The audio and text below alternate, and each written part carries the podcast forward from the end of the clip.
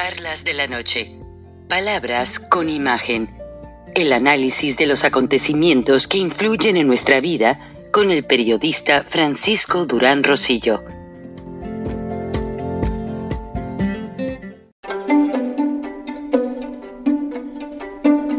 Frank Durán Rosillo eh, te saluda y los saluda a todos ustedes, su amiga María Celeste Raraz, para invitarlos a que se suscriban a mi canal de YouTube María Celeste Raraz, tal como mi nombre, donde les informo todas las semanas eh, sobre entrevistas que tienen un tema que ayuda a mejorarnos como personas y de paso son interesantes. Las pueden encontrar en mi canal de YouTube, así que los espero. Y se suscriben gratis.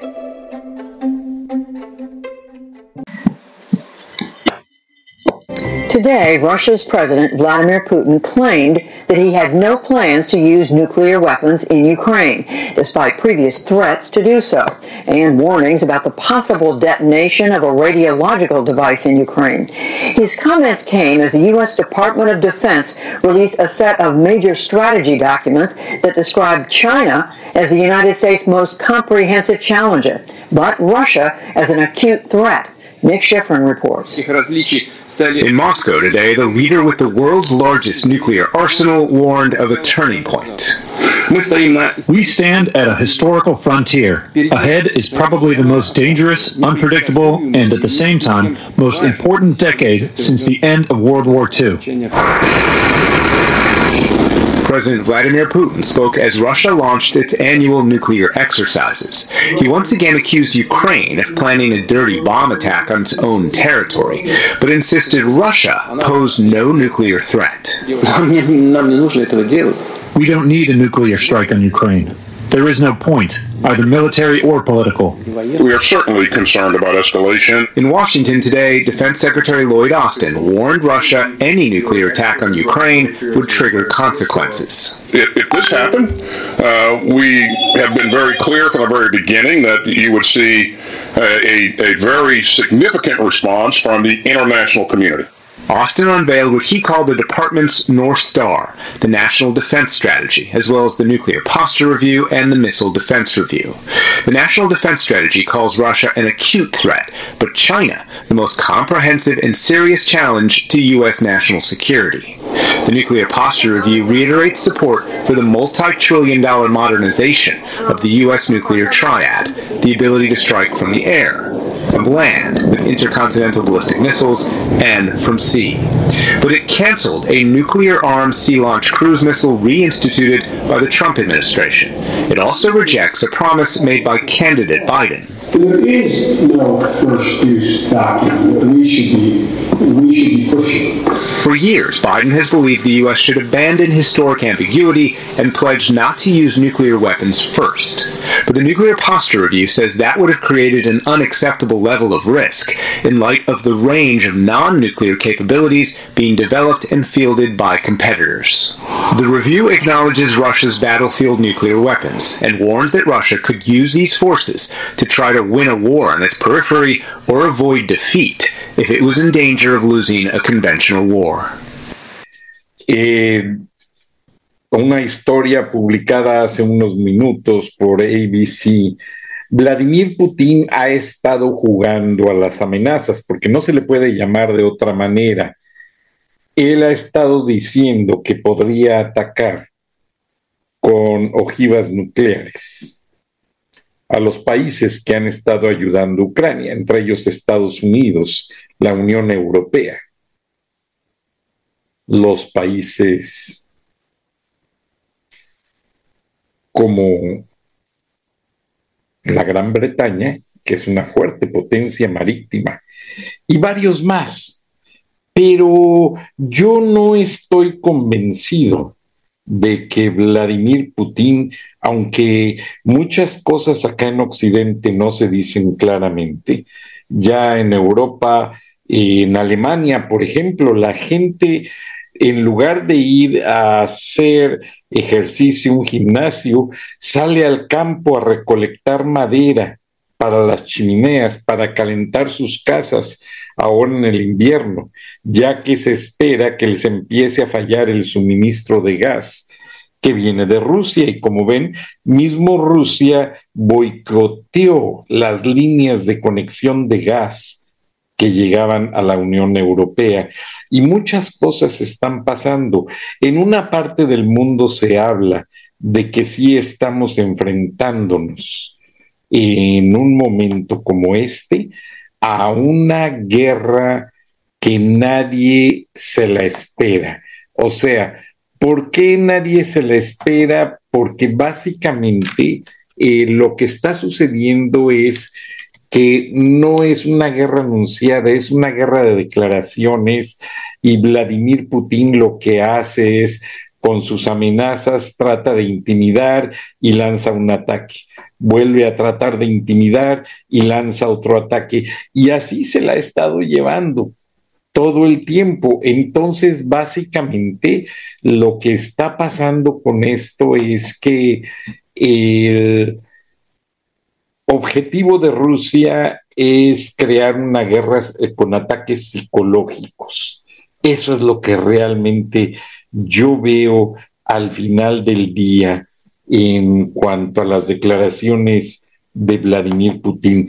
Yo no siento que en este momento esté él completamente mm, podría yo así decirlo, determinado a hacer el ataque de una manera eh, sorpresiva, porque se le viene el mundo encima.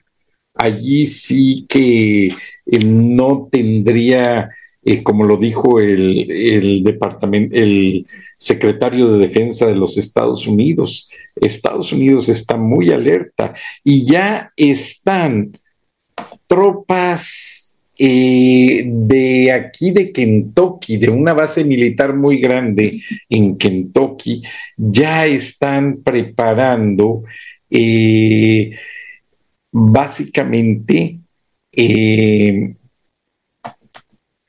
el, el efecto de, que, de tener a esta base militar de soldados de Kentucky trabajando ya en terreno ucraniano en la frontera de Rusia con una gran cantidad de equipo militar listos para lo que sea. Entonces, eh, yo siento que no, Vladimir Putin no se va a poder burlar de los Estados Unidos tan fácilmente. Honestamente, yo, yo veo a los Estados Unidos cauteloso, muy pasivo, pero a la vez paralelamente alerta. Alerta a lo que quiera hacer Vladimir Putin, porque de esta manera, básicamente, ya Putin ya hizo demasiada destrucción en Ucrania. Y lo que decían unos comentaristas es que ese puente que conecta Ucrania con una parte de Rusia y que tiene la conexión de transporte para gas, fue destruido solamente parcialmente, como para repararlo en dos días y volverlo a poner en funcionamiento. ¿Por qué razón? Porque ahí Rusia pierde más a través de esa conexión, Rusia vende todo su gas a la Unión Europea y no le conviene, especialmente en este momento que está recibiendo bastantes sanciones económicas, perder un ingreso tan importante. Pero vamos nosotros a esperar a que las cosas nos digan qué cauce van a ir tomando porque básicamente eso es lo que se ve venir, que cada cosa va a tomar un cauce definido y Vladimir Putin va a aprovechar el frío del invierno para presionar a la Unión Europea y de esta manera, pues, tratar de sacar el mayor provecho. Pero aunque no ha podido, este, básicamente, mm, lograr todo su objetivo. Ya va casi para ocho meses esta invasión a Ucrania y no ha logrado lo que esperaba. Ahora eh, Rusia económicamente se ha desgastado mucho con esta guerra, pero En la mañana recibí un comunicado en el sentido de que Anthony Blinken va a reunirse con su homólogo canadiense. Curiosamente, en un momento en que hay un tratado comercial entre, como el TEMEC, Estados Unidos, Canadá y México, pues viéndose venir una guerra, una posible guerra, eh, a México no le están tomando en cuenta, y no porque no les interese, sino porque México está muy del lado de Rusia. Y pues básicamente Estados Unidos por ese lado siente que ya no cuenta con México, no con México, sino con López Obrador. López Obrador es impredecible, es un señor que no es presidente, es un dictador, es muy hablador y que no hace cosas con tendencia a resolver los problemas. Pero más tarde me llegó este otro comunicado de prensa en el sentido de que hay un viaje especial para el clima. Básicamente el comunicado dice eh, viaje del enviado presidencial especial para el clima Kerry a México. Y dice lo siguiente, el Departamento de Estado de los Estados Unidos, oficina del portavoz, y aquí básicamente indica con fecha de hoy que el enviado presidencial especial para el clima, John Kerry, viajará a Hermosillo, Sonora, el 28-29 de octubre, donde proseguirá. Básicamente, pues mañana, eh, donde proseguirá con lo que es las conversaciones sobre la cooperación en materia climática durante el periodo previo a la COP27 que se realizará en Shram, en el Shahi, Egipto, del 6 al 18 de noviembre de este 2022. El secretario Kerry se reunirá con el presidente Andrés Manuel López Obrador y otros funcionarios gubernamentales, así como con empresas estadounidenses, para hablar sobre la cooperación bilateral y las oportunidades para mejorar la contribución determinada a nivel nacional de México a promover los vehículos sin emisiones, reducir las emisiones de metano e incrementar las inversiones en energías renovables, conocidas mejormente como energías limpias. ¿Qué había pasado? La General Motors, que tiene dos plantas grandes en México, una en Ramos Arizpe, Coahuila, y la otra en Silao, Guanajuato, y así varias más, eh, han anunciado que cuando empiecen a, ensamblar vehículos eléctricos, los van a hacer desde sus plantas en Estados Unidos, ya que López Obrador no ha mostrado el debido cauce de apoyar a las energías limpias. Entonces no sabemos, Estados Unidos no sabe realmente a qué atenerse con López Obrador.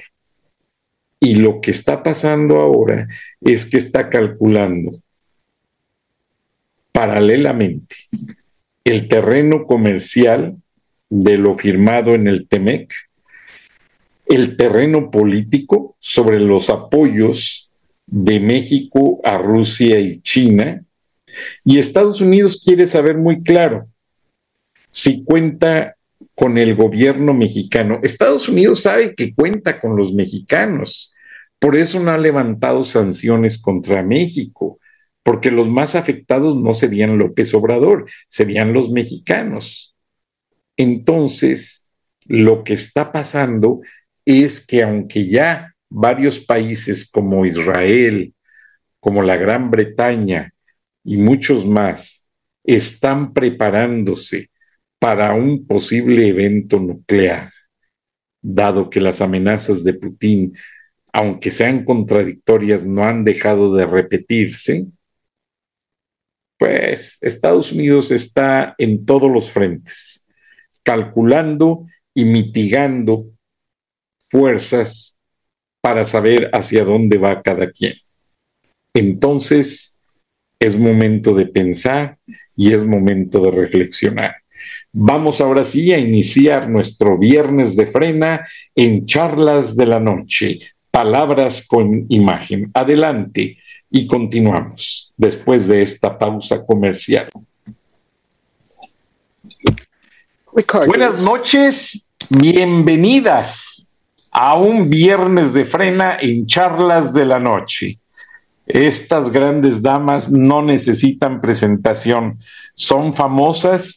El ingeniero Lozano se disculpa, tuvo una emergencia personal.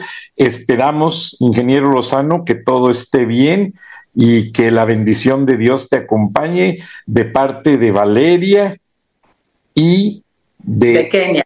Kenia. Eh, el día de hoy, el presidente Joe Biden ha tenido que reforzar antes que hablar de la guerra y contestar a Vladimir Putin sobre las amenazas de lanzar bombas nucleares, apoyar a sus candidatos demócratas para estas elecciones de medio término. De hecho, el expresidente Barack Obama mañana tiene una gran reunión aquí en Atlanta apoyando al candidato a senador Warnock y a la candidata a gobernadora que también se las está viendo duras, ya que el incumbente Brian Kemp, republicano, con la ley que permite a cualquier persona portar armas sin necesidad de un permiso, ha hecho que todos los sureños, llámese afroamericanos, llámese cuellos rojos, güeros, voten por él, porque acá a la gente le encanta traer armas. A mí no me gusta traerlas con mi persona. Yo para cuidar a mi familia y a mis hijos, eh, a mi hijo y a mi esposa, que siempre la tuve bien cuidada, eh, las tenía aquí en la casa, pero nunca me gustó sacarlas, ni bajarla del carro, ni sacarlas a la calle, porque no se me hace necesario. Pero los norteamericanos son muy gustosos de comprar armas. Además, lo que está pasando en el mundo es que yo siento, y ustedes me van a ayudar a contestar eso, Valeria y Kenia, el mundo no está conociendo los detalles de la invasión de Rusia a Ucrania y ya Estados Unidos ya mandó soldados a combatir y equipo militar. Al final del programa vamos a tener unas imágenes muy fuertes, pero ya el mundo está en pie de guerra, lamentablemente guerra nuclear, porque Vladimir Putin sacó a las aguas internacionales el submarino temerosamente conocido como el Apocalipsis, porque los expertos dicen que el día que salga ese submarino nuclear al mundo, no quedará piedra sobre piedra, como dicen las sagradas escrituras. Me da pena empezar el programa con esto, pero es información que la gente tiene que saber. Bienvenidas, Valeria y Kenia, a Viernes de Frena. Estamos viendo que el gobierno de la 4T va a aprovechar el Mundial de Qatar para quitarle toda la autoridad al Instituto Nacional Electoral. Y de esta manera también se ve que están metiéndose la 4T en todos los órganos y asociaciones civiles, sindicatos, para apropiarse de toda la autoridad. Ustedes como artistas, ¿qué hizo la 4T en la ANDA, la Asociación Nacional de Actores y Compositores de México? Bueno, eh, voy a tomar la palabra. Este, eh, primero que nada, eh, cuando se vinieron, bueno, vamos, vamos por partes. cuando entra Jesús Ochoa, que es un actor que jamás se paró en una asamblea, y ahora sí que literal iba pasando y le dijeron, oye, tú nos convienes, vente. Y literal, así, Así fue como se metió, así fue como votaron por él, por, porque es un hombre muy popular, claro, por supuesto, pero nunca, nunca nuestros compañeros actores se dieron cuenta o recordaron que él nunca había estado en, en ninguna Difiero. asamblea, ¿no? ¿Te puedo decir una cosa? Difiero. ¿Tú sí lo viste? Este señor, nada de que pasaba ¿Sí? de casualidad. Este Ujú. señor es íntimo amigo de Pigmenio Ibarra, el publicista de nuestro presidente actual, para no usar sus apodos. Y él Sí. es íntimo amigo de Pigmenio, o sea, desde antes de que le dijeran, oye, tú qué pasas por aquí, ya se había puesto de acuerdo con el Pigmenio de que él iba a ser el que se iba a apropiar de la anda. No fue casual, no es de que pasaba por ahí. Sí, efectivamente nunca se había parado por la anda, No, no, pero no, fraguó o sea, así junto con el es. Pigmenio a apropiarse de la anda. No fue casual. Sigue, perdón. No, exactamente, a, e- a eso voy. Entonces, claro, todos los actores pues no sabíamos to- eh, todo eso y muchos votaron por él. Yo realmente no voté por él. Yo, yo voté por Laura Zapata y estoy con Laura Zapata desde hace mucho tiempo porque Yo creo también. mucho en ella y es una mujer muy, muy, muy, muy de corazón. Muy, muy odiada porque dice las cosas como son, como, como tú y yo, Kenia. que, Pero además las Laura cosas es como una son. persona de una muy buena posición económica, no es una mujer que necesite robar porque ella ya tiene todo y entonces eso la hace pues confiable. Porque, perdón, Claro. pero las gentes que siempre han tenido como que son este muy, muy ambiciosos y no, han te- y no han tenido, pues son fáciles de que vayan a robar, ¿no? Exactamente. Entonces, eh, en este inter, cuando entra Jesús Ochoa, viene el cambio del estatuto, lo hacen eh, a muy, muy conveniente, eh, pasa lo del COVID y todas las asambleas empiezan a ser virtuales, con los votos virtuales que son inco- incontables porque pues no, nunca pudimos checar si realmente estaba la, la asamblea completa, si estábamos este, votando los que estaban votando y los que no estaban votando, etcétera, etcétera, ¿no? Ahora, creo que te saltaste años fundamentales, Valeria, porque déjame decirte que yo tuve una experiencia personal con este grupito, estos que ya son de la 4T, que al principio efectivamente no sospechábamos que estuvieran fraguados con la 4T, pero desde el principio empezaron a cambiar todo. Sí. Y de hecho yo tuve una experiencia muy amarga con ellos, porque justo se juntó los años que yo ya tenía de actriz, que yo ya merecía pasar a honoraria, y yo sabía que de repente, porque yo tenía, siempre tuve el conflicto de que justo en el año 2000 yo me fui un año a trabajar en Perú, y ese año parecía como que no había trabajado, porque yo siempre trabajé, porque en Perú no hay sindicato, entonces yo no había, yo no había todo ese año no coticé a la ANDA pero decían que si tú presentabas pruebas de que trabajaste en otro lado, te lo tomaban como válido. Para no ser de cuento corto, me, tu- me trajeron un año llevando pósters, hazlo más chico, hazlo más grande, mejor tú 100 representaciones, tú no sé qué, para hacerme válido y yo poder tener, imagínate después de años trabajando, Frank, como actriz, yo trabajo como actriz desde los cinco años, pero llevo, no sé, como 40 años perteneciendo al sindicato de actores, ya me tocaba ser honoraria. Me lo hicieron de todos como un año de haz más grande el póster, ne- te- necesitamos el close-up, ¿no? Mejor veas tu placa, no sé qué. Y de repente me salieron con que sí, pero para hacerte válido ese año vas a tener que pagar 100 mil pesos. Y ya con estos 100 mil pesos, ya se cuenta que tú sí cotizaste. O sea, era algo que nunca se había presentado en la ANDA. Eso no se hacía. Al grado de que No. yo acepté y hasta llevé mis 100 mil pesos, así ya sabes, en sobrecitos, en efectivo, porque aparte me los pidieron en efectivo. Y yo ya iba a pagar mis 100 mil pesos y cinco para las 12 me salen con la estupidez de que eso era para darme una medalla que me habían dado cinco años antes, porque hace cuenta que, que era para la medalla de 25 años de actriz cuando yo estoy cumpliendo 52 años de actriz. O sea, es súper absurdo, ¿no? Exacto. Siempre fueron corruptos, desde antes de lo de las asambleas y el COVID, perdón, por eso quise, quise contar No, no, esta no. anécdota, porque fue antes de lo del COVID todo esto. No, no, y, y, y, y aparte, este, el estatuto nuevo se empezó a hacer y, a, reformar desde antes de, de Jesús Ochoa. Pero bueno, eh, vamos a hablar de, un- de Jesús para acá, ¿no? Que realmente es cuando, cuando ha entrado la 4T a, a, a la ANDA. Oh, verdaderamente cosas espantosas. Empezando porque eh, cuando viene eh, eh, Jesús, pues eh, él cesa definitivamente la ayuda, que no es ninguna ayuda, es, es, es dinero de los socios para la casa del actor. Entonces, los cuatro años no pagó un centavo a la casa del actor. La casa del actor se sostiene precisamente por la jubilación de los compañeros que están viviendo en la casa del actor. Y por una ayuda que nosotros aportamos también que se separa de nuestras, de nuestras aportaciones. Bueno, vienen todos los juicios, vienen las demandas, viene todo esto y eh, seguían con sus eh, asambleas virtuales.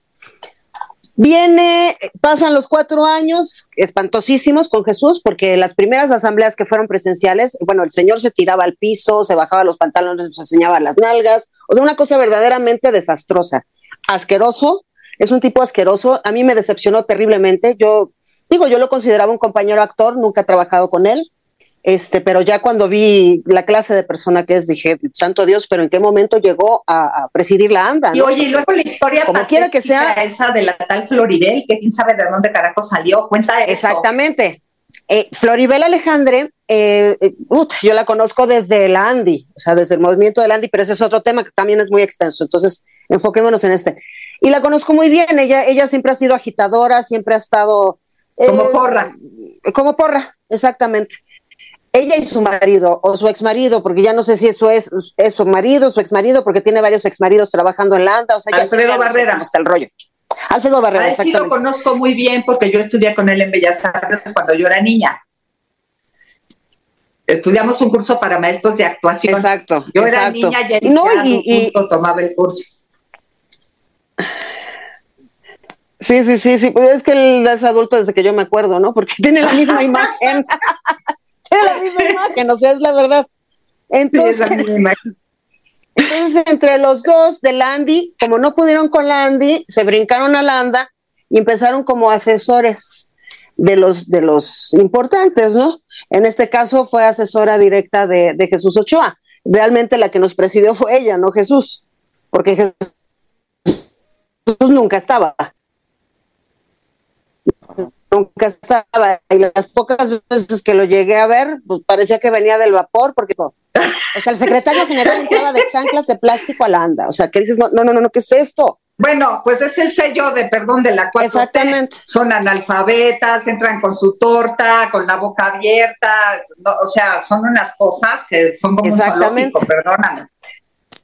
Así es, y bueno, hace todo su desbarajuste, el robo de jubilación, el robo de, del fideicomiso que teníamos, que teníamos, porque pues creo que ya no existe el fideicomiso. Ah, ya no existe el fideicomiso. Pues se dice, no, yo no tengo cómo comprobarlo, pero se dice que ya está a punto de, de, de desaparecer de ahí en este cuatrenio. O sea, lo que no hicieron todos los otros, que todos, todos han hecho sus, sus, negocios, digamos así, este, porque no se le puede acusar a alguien de robos mientras no lo puedas eh, justificar, ¿no?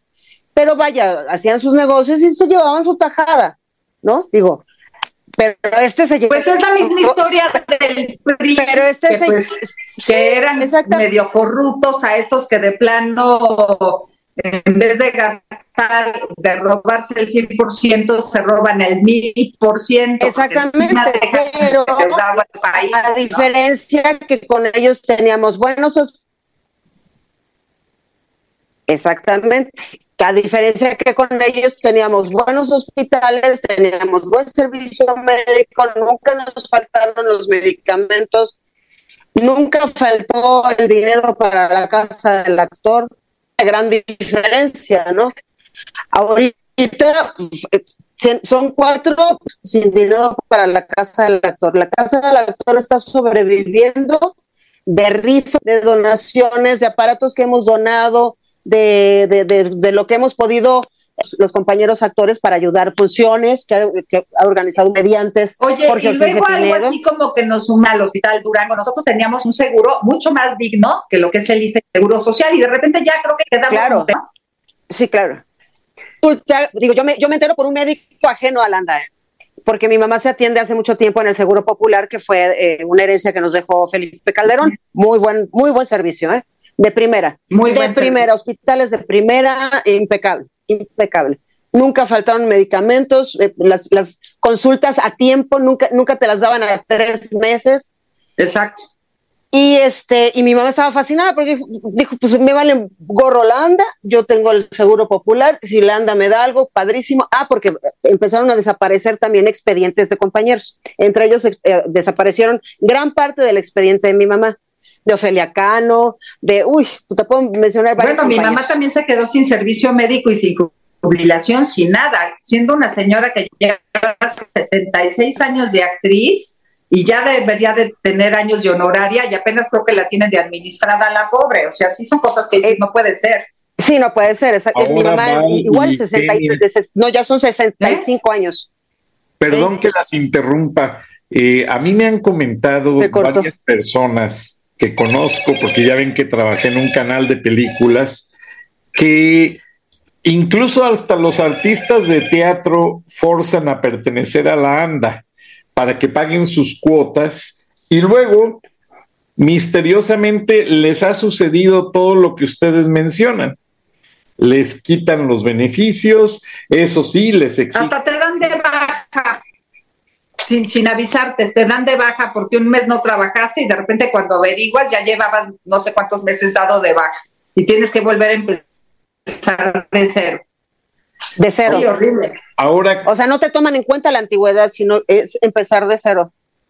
o sea, la antigüedad no vale si no pagas. ¿Y qué tan grandes son las cuotas que pagan ustedes a la ANDA?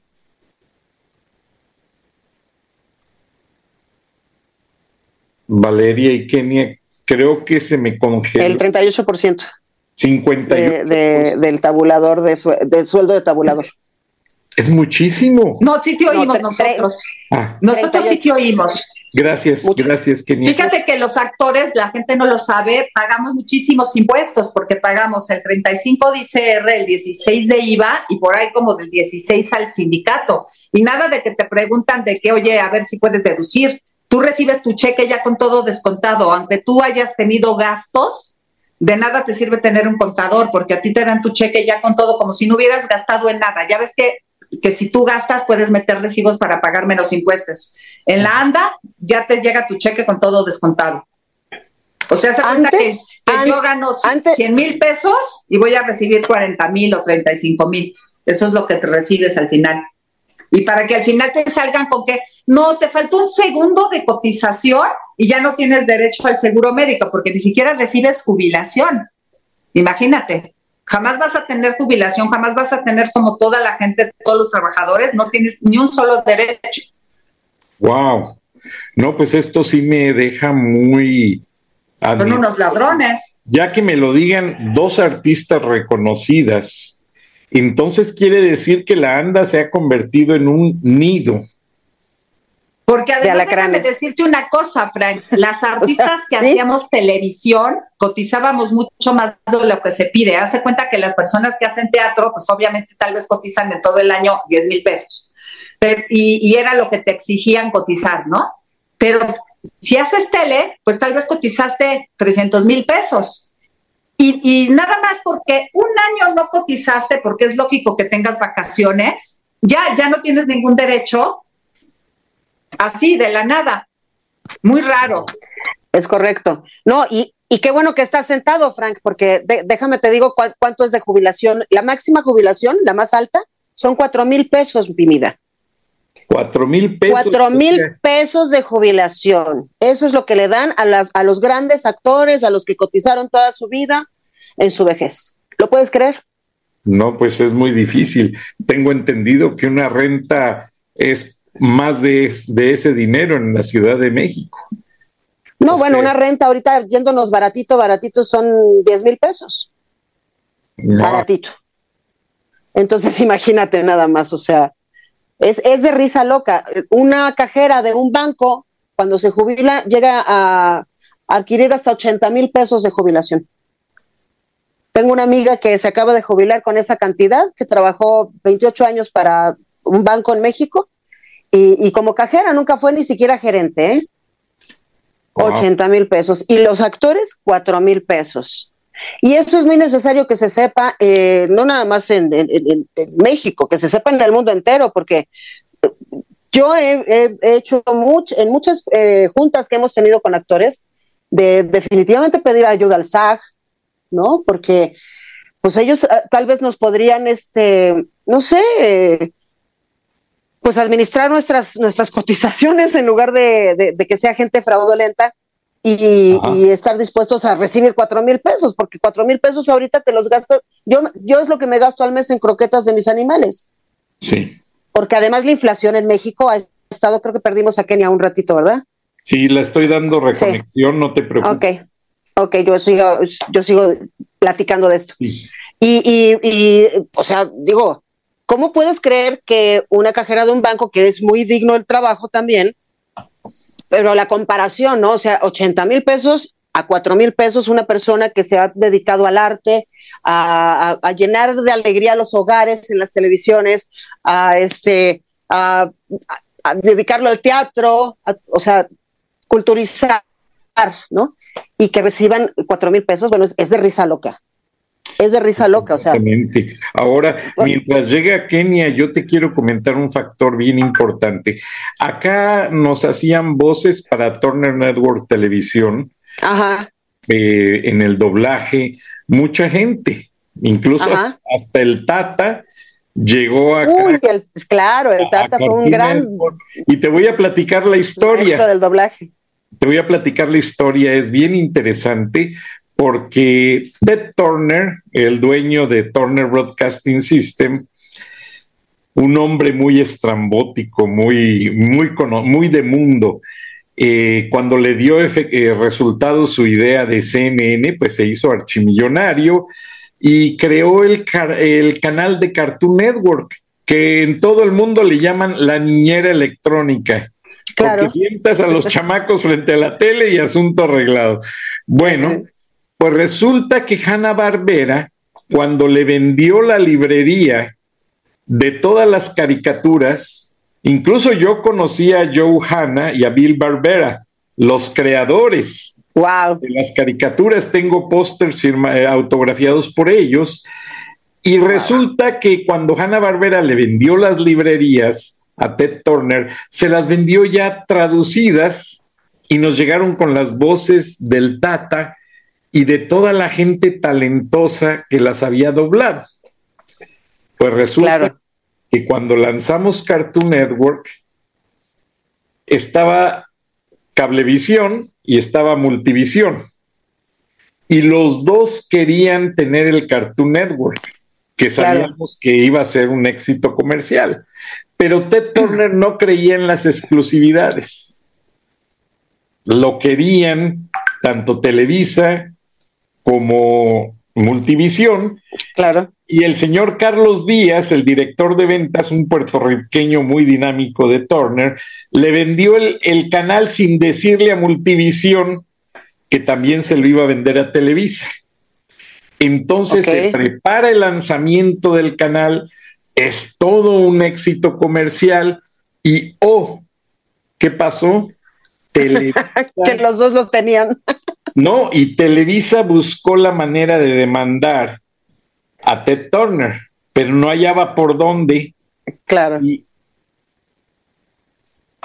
Y, resulta que este, pues empezaron los comentarios y, y, no hallaba por dónde Televisa afectar a Turner Broadcasting System. ¿Y qué crees? Fue por el lado de las voces.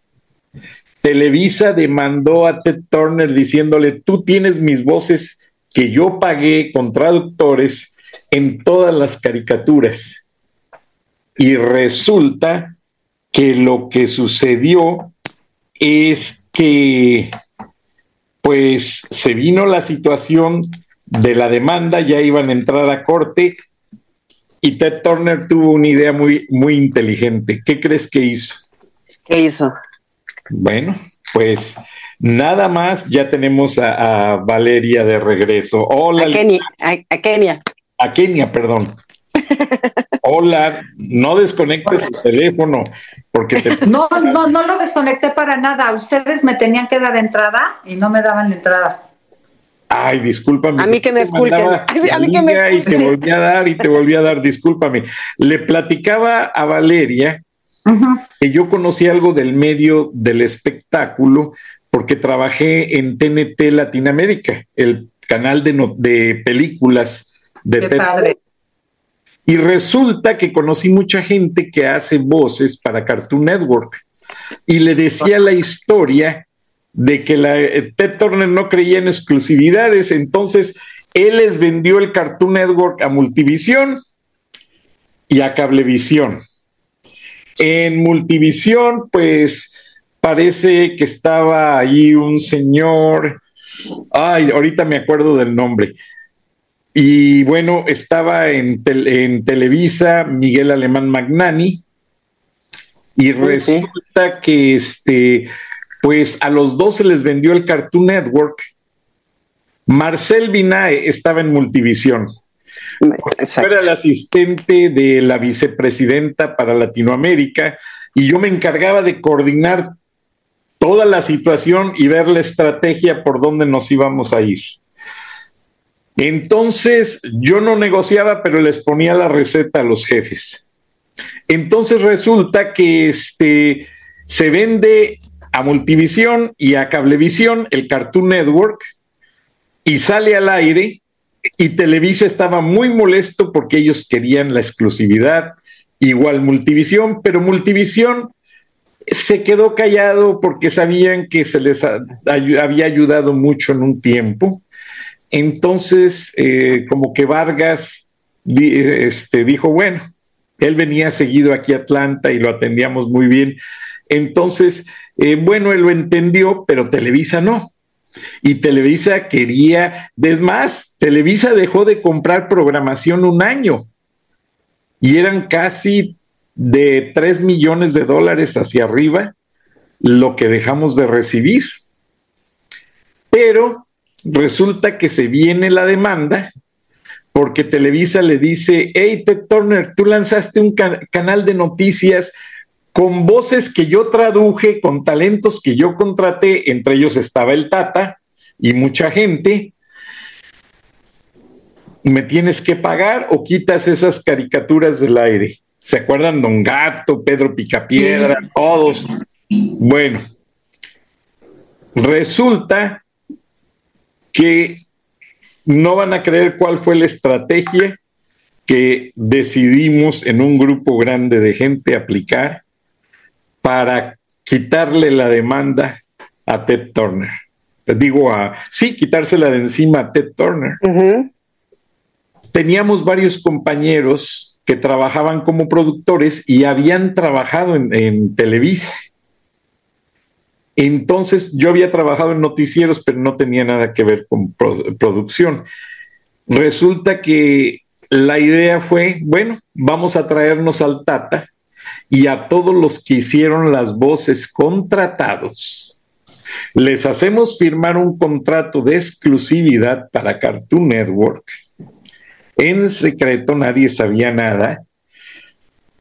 Y en el momento en que ya esté todo listo y que Televisa vaya a aplicar la demanda, hey, aquí tenemos el contrato con las voces auténticas de Cartoon Network. No, pues wow. todos aceptaron trabajar para ustedes. Que tuvo pues que quedar callado, porque ustedes saben que en Estados Unidos el que demanda, si pierde, tiene que pagar los gastos de la persona que demandó. O sea, hagan de cuenta que si alguien me demanda, tiene que pagar los gastos y yo gano, tiene que pagar los gastos de mis abogados, los daños y perjuicios y todo. Entonces, claro, claro. Emilito Azcarra Gallín en esas épocas estaba recuperando su ciudadanía americana. No sé si sepan que Emilito Azcarra Gallín, pues hijo de una americana, automáticamente era ciudadano americano, pero el tigre lo hizo renunciar a la ciudadanía. Ah, sí, ¿por qué? ¿Por? Sí, porque con el divorcio él no quería a la mamá. Esto y lo otro, no voy pero a bueno, ¿qué tiene que ver la mamá con su hijo? Pues sí, pero situaciones de la vida, Emilito renunció porque todavía tenía la patria potestad. Porque yo pensaba que la mamá era francesa, ¿no? Nadine. Yo también pensaba que era francesa. Nadine Jean. Yo no sé, pero tenía ciudadanía americana. De hecho, la gente le dice Jean, pero su apellido es Jean. Es un apellido francés completamente. Sí, completamente, sí. Bueno, ahí no me voy a meter porque no sé, pero Emilito Azcárraga contrató un ejército de abogados para recuperar la ciudadanía americana. Y como ah, tenía miedo de que si perdía la demanda también le podía afectar en la ciudadanía, pues entonces ya mejor no dijo nada. Dio el brazo a torcer.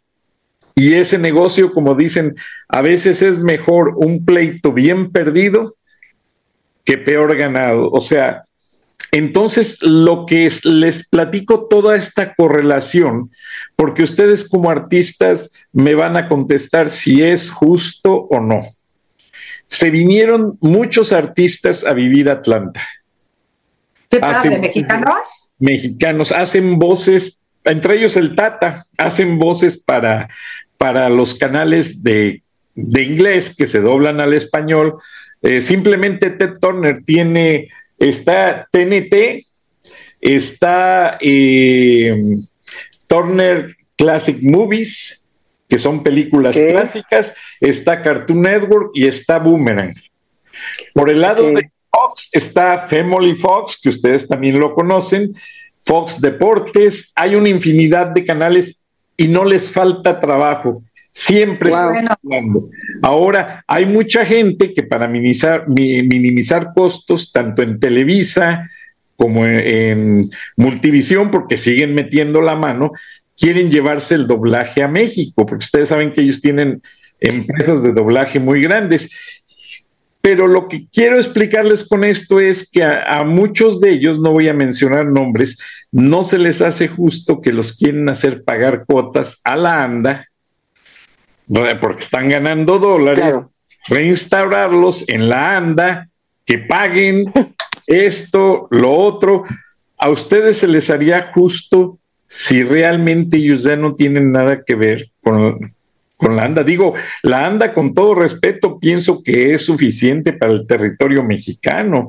No sé qué. Ya los extranjeros les quitan más, ¿eh? Yo tengo amigos que vienen del extranjero, argentinos y chilenos y así, que vienen a trabajar a México, pues les quitan cuotas más altas a los extranjeros. Y, y pues al final, como ellos van a estar una temporada corta, pues no van a tener ningún derecho de la ANDA. Solo llegan, pagan y después ya se regresan a su patria y nunca tuvieron nada de la ANDA. Les quitaron de Achokis, ¿no? Sí, sí, sí, lo sé. Y lo pasa con el sindicato de cinematografía, que en ocasiones queríamos ir a filmar un documental o algo y llegaba el sindicato y decían, ¿saben qué? Ya no filman. ¿Por qué? Es que no contrataron maquillistas mexicanos, traían al maquillista y eran unos pleitos terribles. Entonces, ustedes como expertas en el tema, ¿qué sugieren? ¿Debiese la ANDA meterse ya al tema internacional como queriéndose posesionar del idioma español? Bueno, es que lo hacen, nosotros no podemos sugerir, así es la ley. De hecho, inclusive la ANDI, no sé si sepas, Frank, pero la Andy cobra, por ejemplo, regalías por todos los actores de las películas extranjeras que se pasan en México. Hace cuenta que si Tom Cruise llegara a México y preguntara cuánto dinero tiene la Andy, tal vez tiene millones, pero como no lo sabe, la Andy vive de esos artistas que jamás van a cobrar sus regalías, pero que la película sí pagó por ellos. Entonces son sindicatos muy ricos en ese sentido. Qué lástima porque yo sé que ustedes son muy reconocidas y no las quiero comprometer, pero sí, ahora que, que dicen todo esto, me quedo sin aire.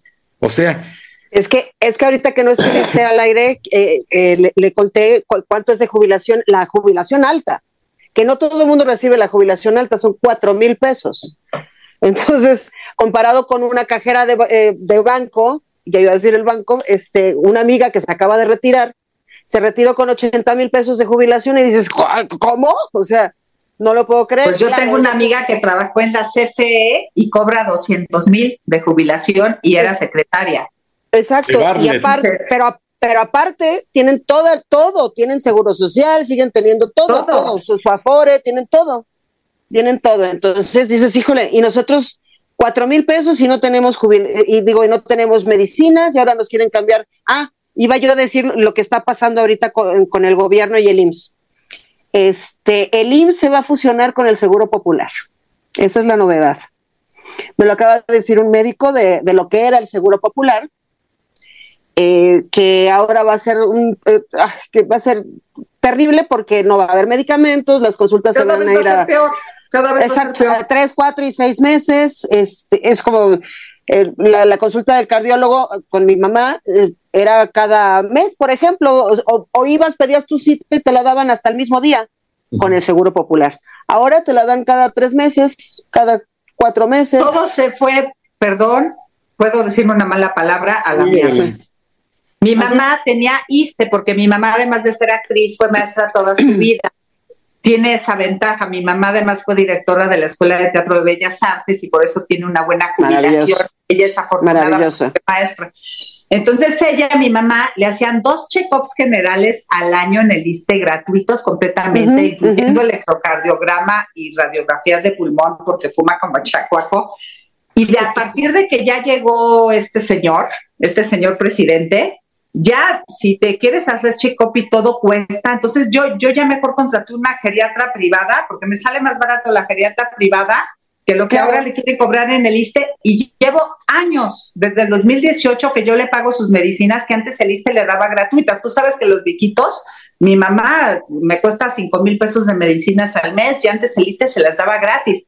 Ya no le dan nada. Ahora que la quise vacunar, ya ves que pusieron de que ahora el ISTE te vacuna de COVID un relajo para vacunarla. Y fuimos como cinco veces hasta que por fin le tocó vacuna y estás exponiendo a tu viejito porque además era una fila para los que tenían COVID y para los que se iban a vacunar. ¿No es una estupidez? Totalmente. A mí totalmente. me dio COVID por ir a vacunar. Pero, pero eso es... lo puedo creer, lo puedo creer, claro. Sí. Pero es que eh, eh, México es el país del absurdo. O sea, cosas, pasan cosas que dices, pero es que no lo puedo creer, o sea, como lo que estás eh, diciendo, ¿no? ¿Cómo pueden juntar las dos filas? Pues así me pasó y como tuvimos que ir muchas veces, mi, te juro que mi mamá es más fuerte que yo, la tuve que llevar muchos días porque, ¿cómo, es, cómo te explicas? Que la cola se abría a las nueve de la mañana y nosotros nos formábamos, hace cuenta, a las siete y a las ocho decían que ya no había vacunas porque te empezaban a repartir fichitas, ¿no? Abrían a las nueve y a las ocho decían que ya no había vacunas. Y así todos los días, hasta que por fin nos tocó, porque casi casi la llevé a las cinco de la mañana para que le tocara, ¿no? No, y exponiéndola, exponiéndola a que le dé frío, a que, claro, exacto. Sí, no, terrible, terrible. Ahora, terrible. Eh, bajo todas estas experiencias, básicamente veo que entonces ya la carrera de artista ya es por amor al arte. Definitivamente. O como yo decides ya no actuar.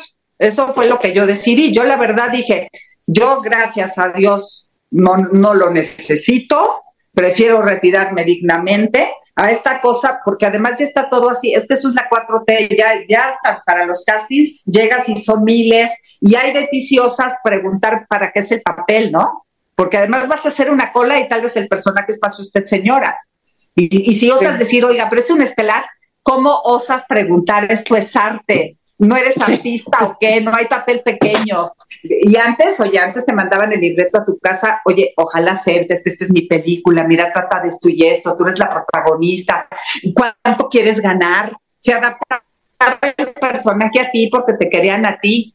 No, ahora es así de que este, no, disculpa, no cumples los requisitos o te quedas en el callback y cuando llegas al callback son 200 personas haciendo el callback, ¿no? Dices, oye, no, ¿qué es esto?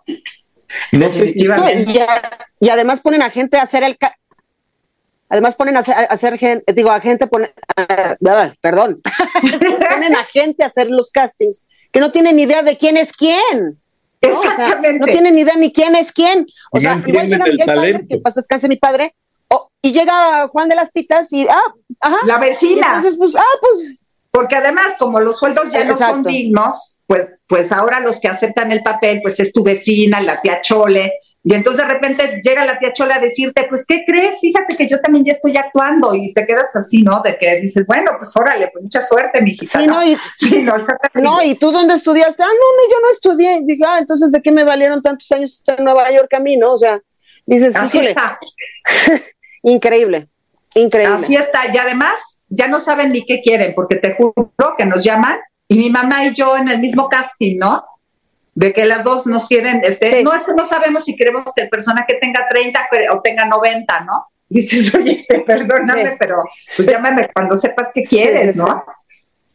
Sí, yo definitivamente de un tiempo para acá dije, esto no es para mí. Empecé a tratar así como de que pues ni modo, flojito y cooperando, pero llegó un momento en que dije, no, esto no es para mí. Ay, sí, no, yo no, prefiero no, mi dignidad.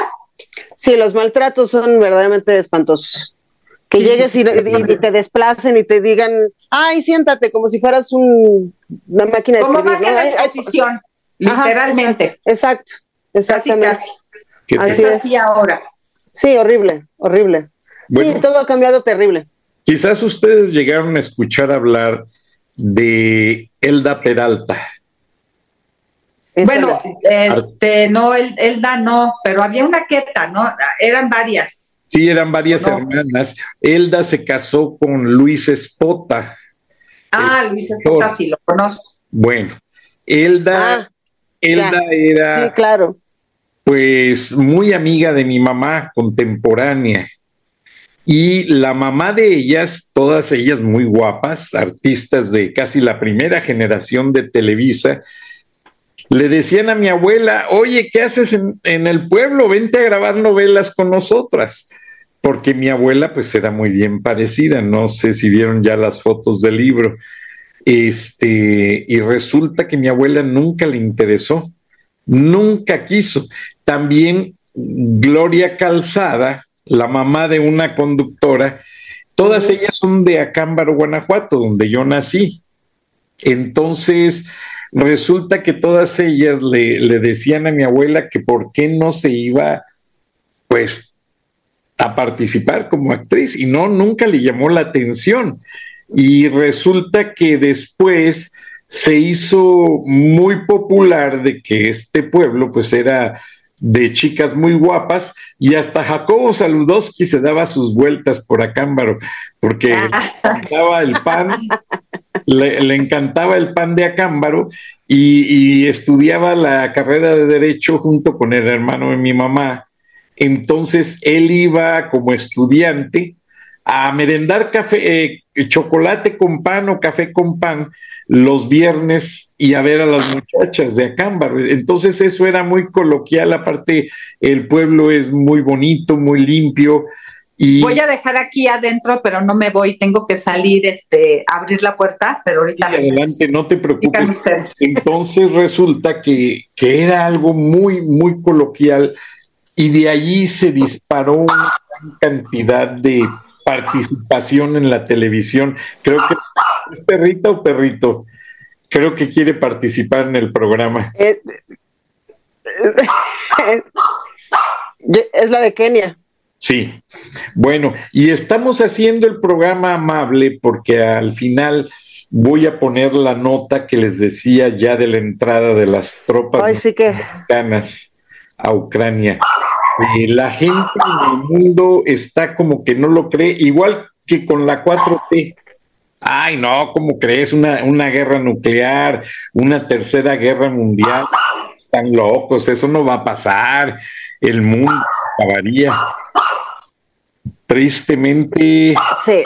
eh, vi el reportaje que acaba de salir hace unos minutos al aire en, en una estación de Europa y ya los soldados norteamericanos junto con los polacos y los rumanos ya están en un frente en la frontera de Rusia y se estremece el cuerpo, Valeria, se te Por hinchina supuesto.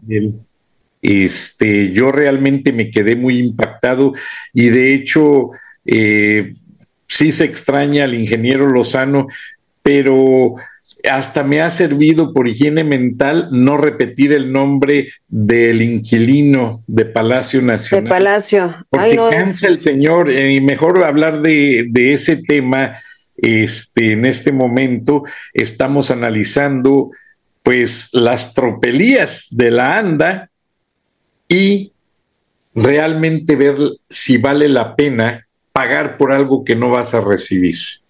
Exactamente, exactamente. Yo, yo le estoy viendo un fin muy, muy próximo a la ANDA, la verdad. Por la apatía también de los compañeros, porque, eh, mira, Laura Zapata ha conformado un grupo grande de actores, grande, somos cerca de 400 actores que hicimos videos, eh, por ahí te pasé el link de la página, de todos los que hicimos los videos reclamando y, exigiendo nuestro voto presencial, no por medio de Sirvolab, que es un servidor que es una creación eh, venezolana, es un servidor venezolano. Ahorita las asambleas virtuales, la asamblea de mañana, eh, sí, mañana, hoy es viernes, ¿verdad? Sí, de mañana sábado, eh, se va a hacer nuevamente virtual. Ya, ya, ya, ya todo es presencial, ya el COVID ya se fue digo, el, COVID llegó para quedarse, estamos, estamos conscientes, ¿no? Pero ya no está como, como en el 19 y el, y el 20, que, que de plano este, nos encerraron y no podíamos ni asomar la nariz, ¿no? Ahorita ya podemos ir a los teatros, ya podemos ir a todos lados, entonces, ¿por qué van a seguir con las asambleas virtuales? Eso está totalmente fuera de lugar. Se han hecho demandas, se han hecho denuncias con la Secretaría de Trabajo, con el Centro Federal de Conciliación y Registro Laboral, pero pues como todo es la 4T, o sea, la señora Luisa Alcalde, que es la, que preside nuestra Secretaría de Trabajo Federal, eh, pues ella tiene al papá, eh, eh, alcalde Justiniani, en este, en, todas las, todos los sindicatos de México como abogado. Entonces ahí hay un conflicto de intereses. Se ha denunciado el conflicto de intereses, no, no, no tienes idea de todo lo que hemos hecho. Entonces, pues sí, la gente se cansa eh, nos cansamos, por supuesto, pero no hay que quitar el dedo del renglón. Y el mexicano se cansa muy fácil, se aburre muy fácil. Entonces, eh, el mexicano, y lo ha dicho el, ingeniero y lo hemos platicado muchas veces, al mexicano hay que estarlo arriando definitivamente. O sea, órale, y órale, y muévete, y levántate, y ándale, y ve y firma, y, y, este, y ahora hay que hacer esto, y ahora hay que hacer el otro, porque no tienen iniciativa, porque están en su espacio de confort y no quieren hacer nada, porque mientras mi familia esté a salvo, pues yo estoy bien. Pero no ven más allá de, sus narices porque sus hijos están bien y van a una buena escuela y con eso se conforman. Entonces, entre el conformismo y, la hueva que tiene el mexicano, porque es, es, es la realidad, mi querido Frank, o sea, lo dijo Laura, o sea, ahorita es el gobierno, este gobierno es para los huevones. Y los huevones son los que no se levantan a trabajar, los que les gusta extender la mano y que los maicen.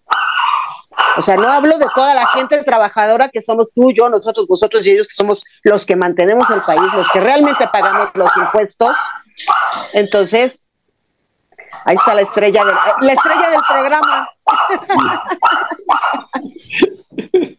Pero de verdad, o sea, eh, pues a quién no le gusta no hacer nada y que te den una, una limosna, pues a cualquiera, ¿no? Pero pues oye, ¿Te conformas con tan poco? O sea, con tres mil pesos al, cada, bimestre, digo, para los viejitos, ¿no? Porque la, edad intermedia no recibimos nada. Y los niños, pues reciben también creo que dos mil quinientos pesos. Entonces están haciendo una juventud huevona. Sí, para la Floja, pues, ¿no? Para, para no. Pero mira, yo, a mí me gusta decir las cosas como son. Lo que pasa es que yo soy muy mal hablada. No, pero este. ¿Eres de Veracruz? No, soy, bueno, yo soy aquí nacida en la Ciudad de México, pero tengo sangre chihuahuense. Ah. Y los norteños son muy francotes, entonces, este, y muy mal habladotes. Ahora, qué bueno que regresaste, Kenia, porque le decía a Valeria que nos está sirviendo a todos no repetir el nombre del, del inquilino de Palacio por higiene mental, por el programa. Extrañamos las opiniones del ingeniero, le mandamos un saludo, ojalá y todo esté bien. Sí, sí, se le extraña, se le extraña. Y ese bozarrón que a las mujeres les encanta, ¿eh? O sea, la verdad. bueno, y no nada más el bozarrón, toda su inteligencia, su claridad mental, su mucha información que tiene sobre la verdad de las cosas. Exactamente. Y es muy asertivo, realmente. Sí, completamente. Totalmente. A él, le debemos mucho porque, como yo le dije, ingeniero Lozano, es que eres el único que te atreves a confrontar a un gobierno, arriesgando su libertad, arriesgando todo, su persona y todo. Y gracias a Dios lo ha hecho, lo ha hecho y le mandamos un saludo. Realmente el ingeniero Lozano es frena, porque ustedes, con todo respeto, imagínense otra persona, no funcionaría, no, no tendría ese punch que el ingeniero... En este momento en México nadie se atreve a decir la verdad y muchos ni siquiera quieren verla. Exacto. Y no tienen los pantalones, o como dicen los americanos, los cojones de enfrentarse a, a, este presidente. Este, pero bueno, esperemos, me quedé preocupado porque no me explica por qué no pudo venir al programa, pero ojalá y esté él bien. Ahora, estábamos hablando de los manipuleos de la ANDA. Realmente ustedes ya son artistas, ahora sí que por amor al arte. La ANDA pues, quiere meterse con los, arti los artistas que se vinieron a trabajar a Estados Unidos. ¿Creen ustedes necesario que la ANDA les dé alguna protección? ¿Ustedes viviendo en México han visto un beneficio sobre el pago de tantos años de contribuciones? Yo creo que la ANDA tuvo su papel muy importante durante mucho tiempo porque está esta cosa llamada los delegados, que son los que cuidan cuando tú tienes una jornada larga de trabajo, que sí te den de comer a tiempo, que te den alimentos limpios, que te den alimentos pues decentes, que corten a la hora Tus horas extra. comer, que no sean las dos de la mañana y no hayas cenado, o que sean las cuatro de la tarde y no hayas comido. Y, siempre además pues hay con, cierta flexibilidad, porque hay veces que estás en una escena cumbre donde te vas a quemar viva y resulta que en eso cortan a comer, pues se te va la emoción, ¿no? Entonces, claro. sí con cierta flexibilidad, pero sí hay eh, pues unas reglas estrictas y sobre todo, bueno, yo creo que lo que más amamos los actores, pues las horas extras, ¿no? Que acaba tu jornada y entonces te cuentan las horas extras que se van multiplicando porque a veces trabajas tanto que en una sola noche te puedes llevar 60 horas extras, que equivale a dos, tres capítulos, ¿no? O cuatro. O sea, realmente uno a veces vive de las horas extras.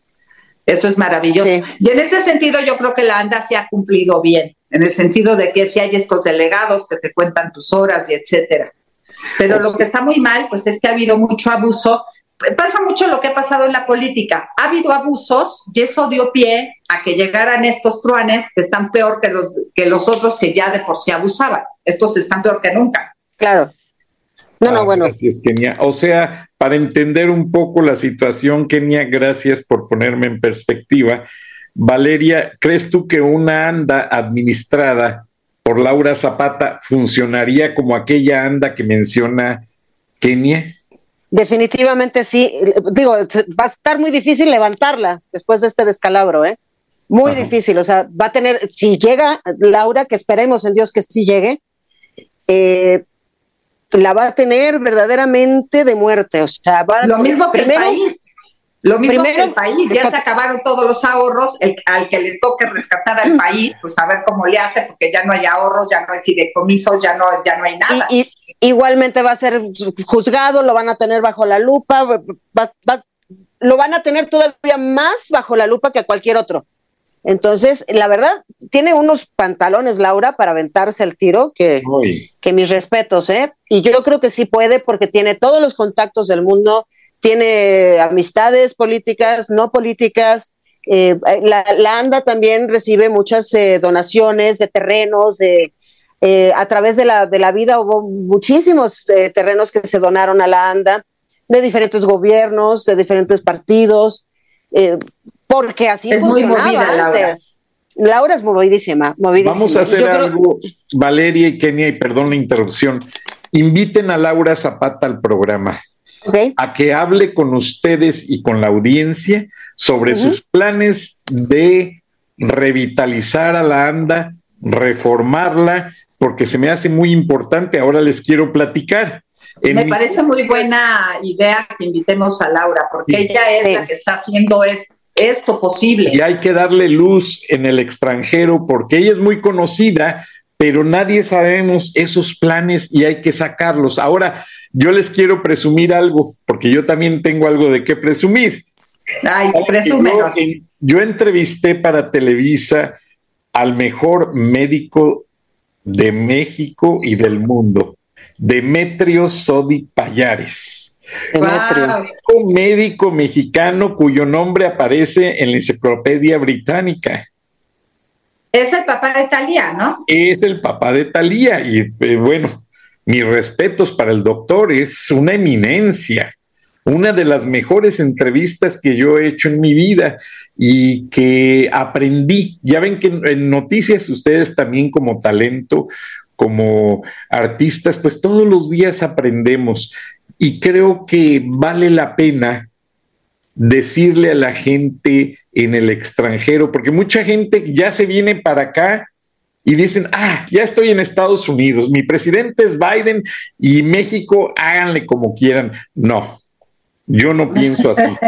Yo pienso que seguimos, debemos de no dar la espalda, debemos de seguir estar pensando como mexicanos. Yo me acabo de hacer un rico guacamole ahorita Rico. De, la casa, de la oficina y comí guacamole porque tengo problemitas de sobrepeso, entonces el guacamole no tiene tantas grasas y aparte, miren, todas mis frutas me las como con este chilito. Con tajín. Qué delicia. Me como dos manzanas al día y una pera. Delicioso. Este, y este chilito me encanta. Entonces a mí no me gusta darle la espalda a México. Todos los muebles de la casa de ustedes están hechos en México. Qué bueno.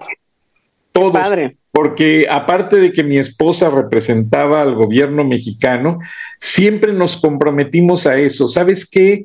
No podemos ayudar mucho a México, vamos a comprar puros productos mexicanos. Y la casa de ustedes está decorada como una casa de México, con artesanía mexicana. Entonces, mi esposa no dejaba al niño hablar eh, inglés en la casa, porque no sé si les ha pasado que los squinkles traen el nopalote aquí encima y no, quieren, no pueden ni hablar español. No, no, no, no, mijo. Tú me hablas español. Y mi esposa hizo un gran trabajo con nuestro hijo y se lo agradezco porque nuestro hijo trabaja en el banco más grande de los Estados Unidos gracias a los idiomas que habla y entiende varios, ¿eh? Entonces, aparte de que estudió negocios, administración de negocios, entiende el katahana irakana en Kianji, que es el idioma japonés, habla el español, habla el inglés, los habla sin acento y eso lo ha llevado. Maravilloso.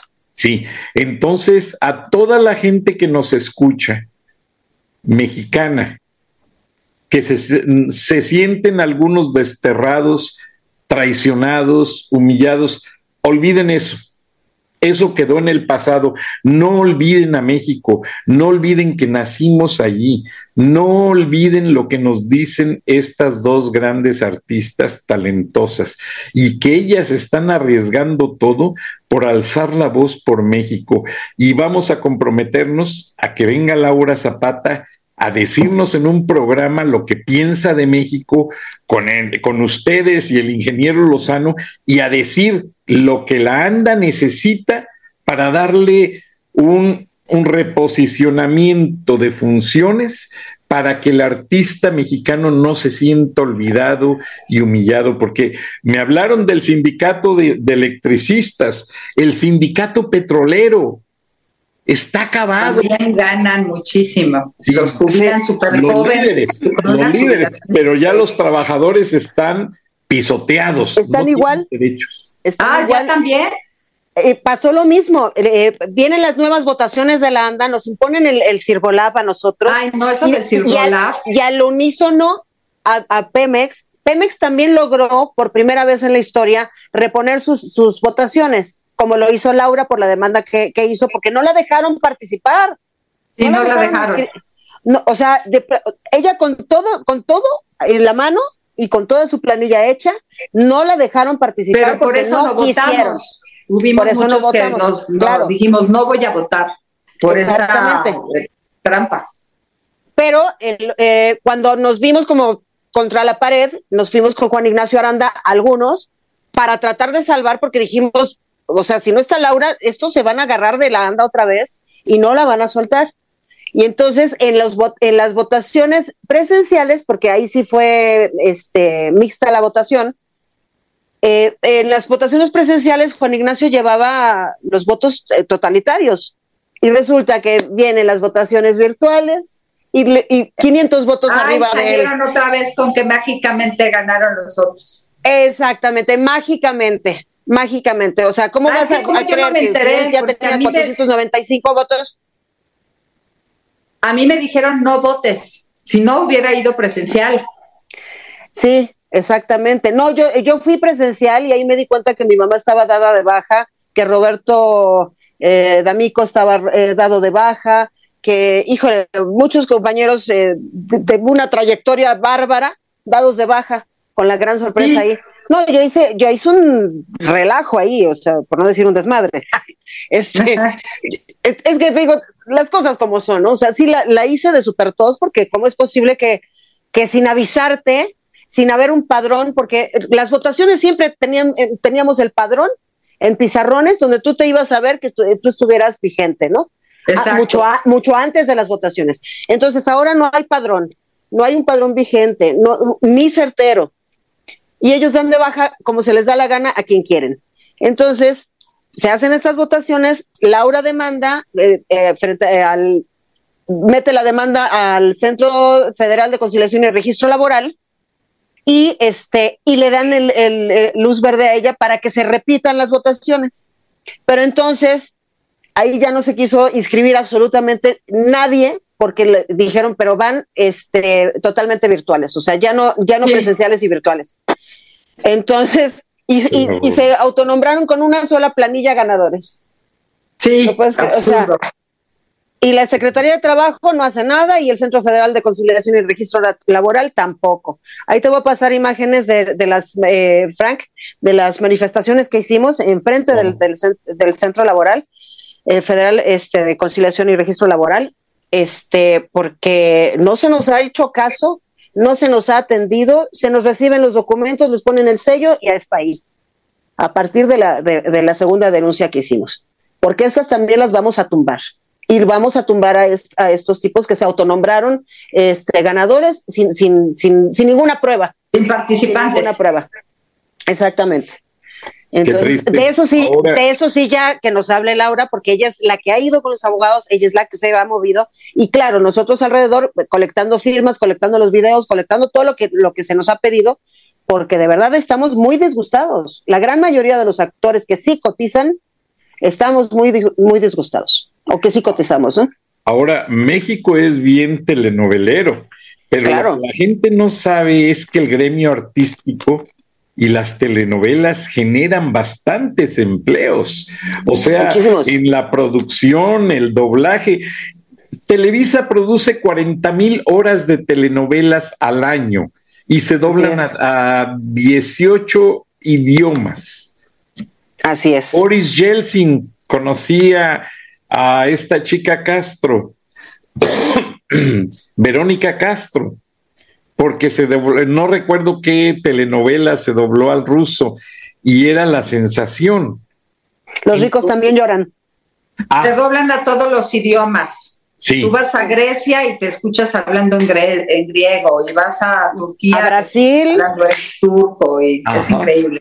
Sí, y además te vuelven a pagar, Frank, es una maravilla esto de la Andy. Así como la ANDA tenemos muchos problemas, la Andy es un sindicato bendito porque a cada rato te pagan, te pagan, te pagan.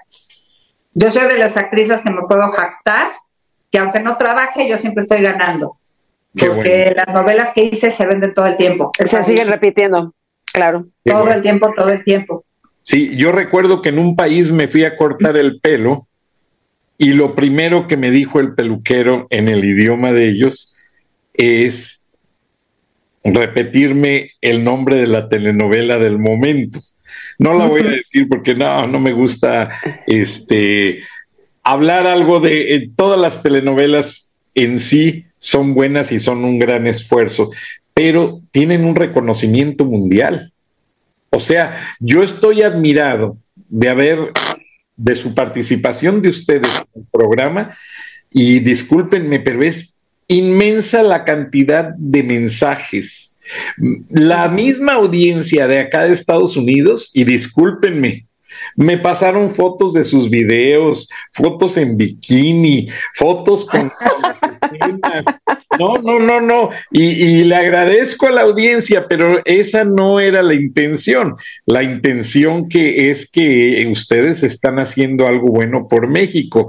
Y yo le explico a la audiencia que el ser artista, pero yo he estado presente en filmaciones y, y, todo es ficticio, no hay sexo, se ponen una toalla, no se siente, están actuando, pero la gente se emociona.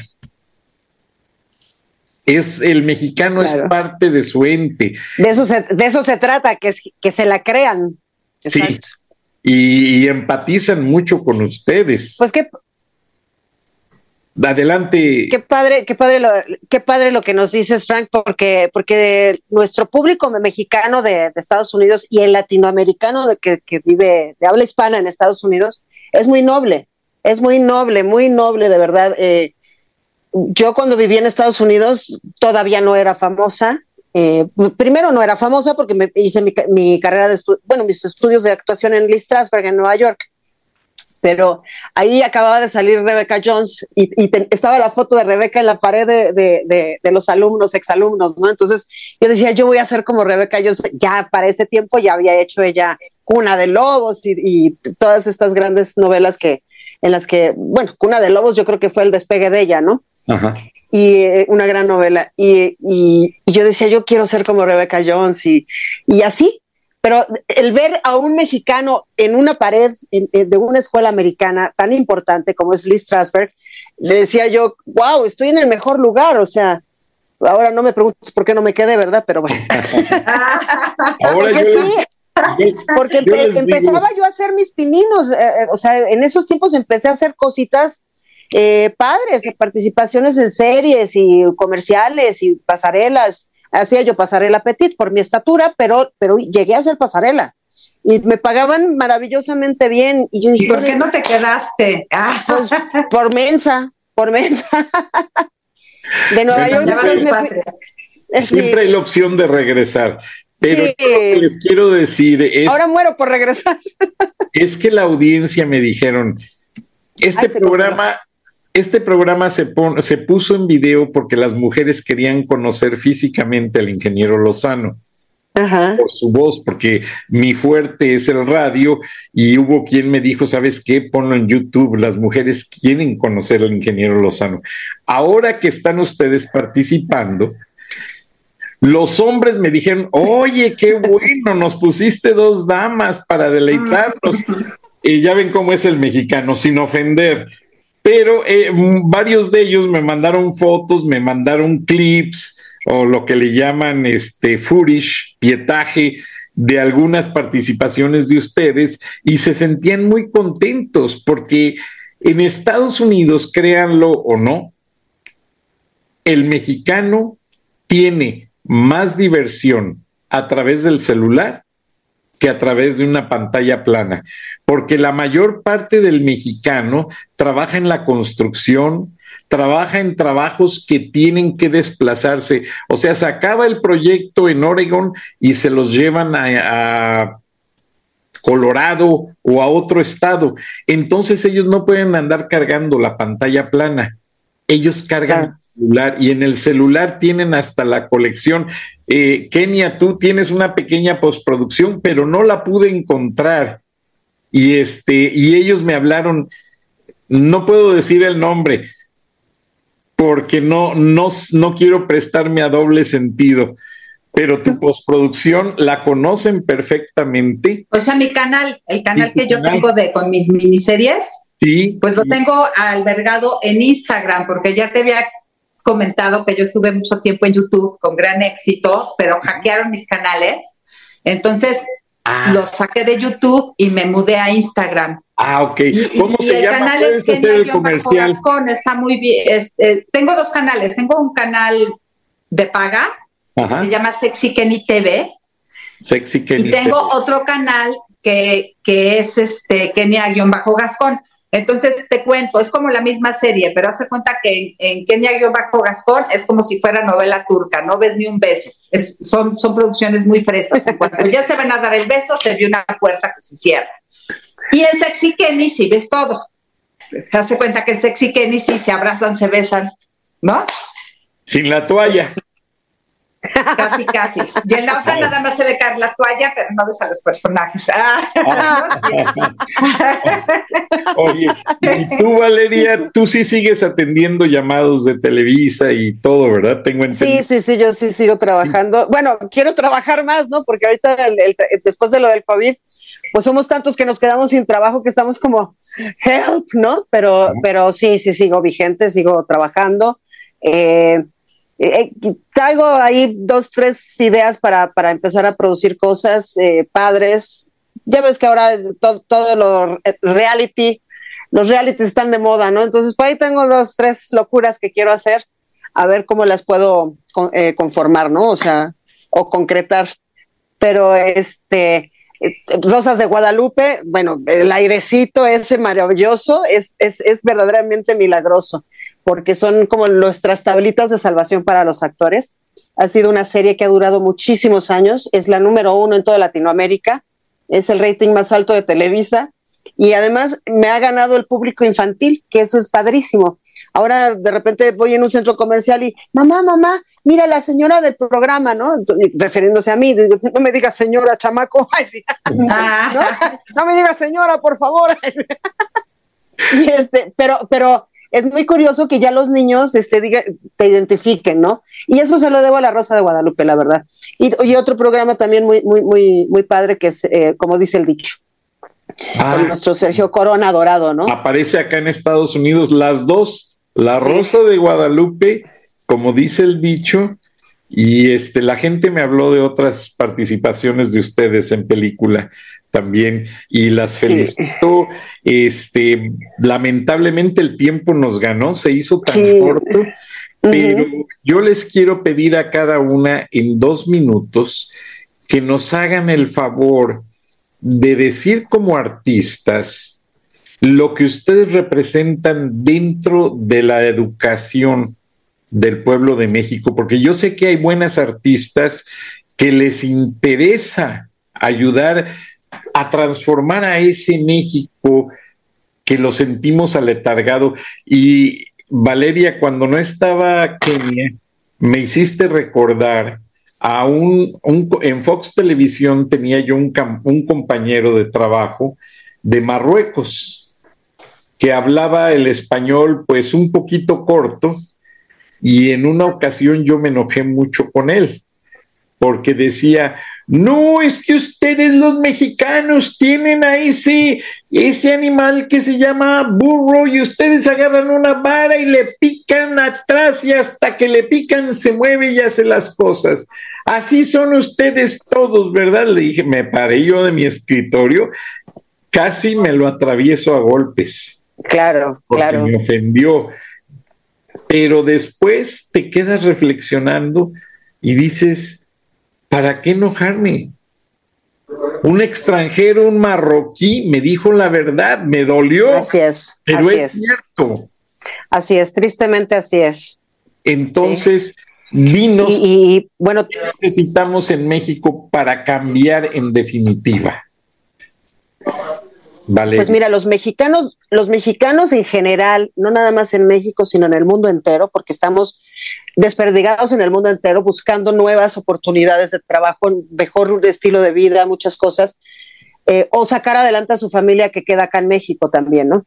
A los mexicanos en general es muy importante, muy importante saber las raíces, de dónde vienes, tu árbol genealógico, quiénes fueron tus abuelos, tus ancestros. Debe de haber por ahí alguien que fue histórico. Averígualo, averígualo de verdad. Eh, estudia tu himno nacional, querido compatriota, estúdialo. No son las cuatro frases, eh, las cuatro eh, estrofas. Eh, estrofas que conocemos y que oímos en, los, en, las, pues en las peleas de box, que luego hasta la riegan, ¿verdad? Son diez maravillosas estrofas que hablan del, patriotismo mexicano. Es muy importante conocer tu himno, es muy importante conocer tu bandera, por qué tiene los tres colores que tiene y por qué tiene el, escudo que tiene. Es lo que te puedo decir como mexicana, como actriz, porque eso me lo enseñaron en mi casa. Mi abuelo en la sobremesa siempre estudiábamos todo lo que tenía que ver con la historia de México. Interésate por tu historia, interésate por tus raíces, interésate por leer. Lee lo que quieras, pero lee. Lee periódico si quieres, pero léelo, léelo. Y léelo en voz alta. Eso te va a dar mucho más, mucho más riqueza, eh, tanto cultural como, más te puedo decir, pues, pues orgulloso de ser mexicano donde quiera que te pares o donde quiera que te pares. Sé ejemplo de los demás. Que no, que no vuelvan a decirnos que nos tienen que estar arriando con una vara. Nosotros somos mucho más poderosos que eso. Somos muy valiosos los mexicanos, somos muy trabajadores, somos muy luchones. De repente nos aletargamos un poco, pero, pero es nada más sacudirse ese letargo y decir, aquí estoy otra vez y es un nuevo día. Y levantarte y decir, hoy va a ser el mejor día de mi vida y voy a dar lo mejor de mí. Pero siempre sé ejemplo, ya o no estamos cansados ya de que se nos tache de delincuentes o de que se nos tache de mojados.